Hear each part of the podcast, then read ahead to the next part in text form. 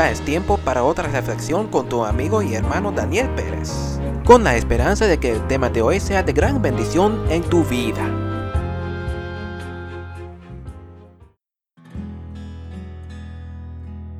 ¿Te vas a justificar?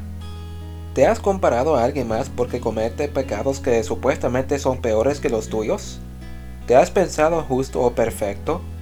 Lucas capítulo 18 los versos 9 hasta 14 dice, a unos que confiaban en sí mismos como justos y menospreciaban a los otros, también dijo esta parábola. Dos hombres subieron al templo a orar. Uno era fariseo y el otro publicano. El fariseo puesto de pie oraba consigo mismo de esta manera. Dios, te doy gracias porque no soy como los otros hombres, ladrones, injustos, adúlteros, ni aun como este publicano. Hay uno dos veces a la semana. Doy diezmos de todo lo que gano. Mas el publicano estando lejos, no quería ni aun alzar los ojos al cielo, sino que se golpeaba el pecho diciendo, Dios, sé propicio a mí, pecador. Os digo que éste descendió a su casa justificado antes que el otro, porque cualquiera que se enaltece será humillado, y el que se humilla será enaltecido.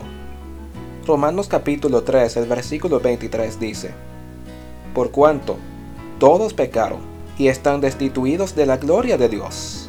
Eso quiere decir que nosotros pecamos también y tenemos recuerdos de pecados que hemos hecho en el pasado. Y si Dios te dice que hiciste mal, ¿qué harás? ¿Le dirás que no tienes pecado? ¿Le dirás que el pecado de la otra persona es peor? Yo prefiero arrepentirme de mis pecados humillarme como el publicano y ser perdonado. La primera de Juan capítulo 1 los versos 8 y 9 dice, Si decimos que no tenemos pecado, nos engañamos a nosotros mismos, y la verdad no está en nosotros. Si confesamos nuestros pecados, Él es fiel y justo para perdonar nuestros pecados y limpiarnos de toda maldad. No te compares a nadie, porque al fin cada pecado no confesado nos llevará a la perdición. Arrepiéntate de tus pecados, y Dios te perdonará y te salvará.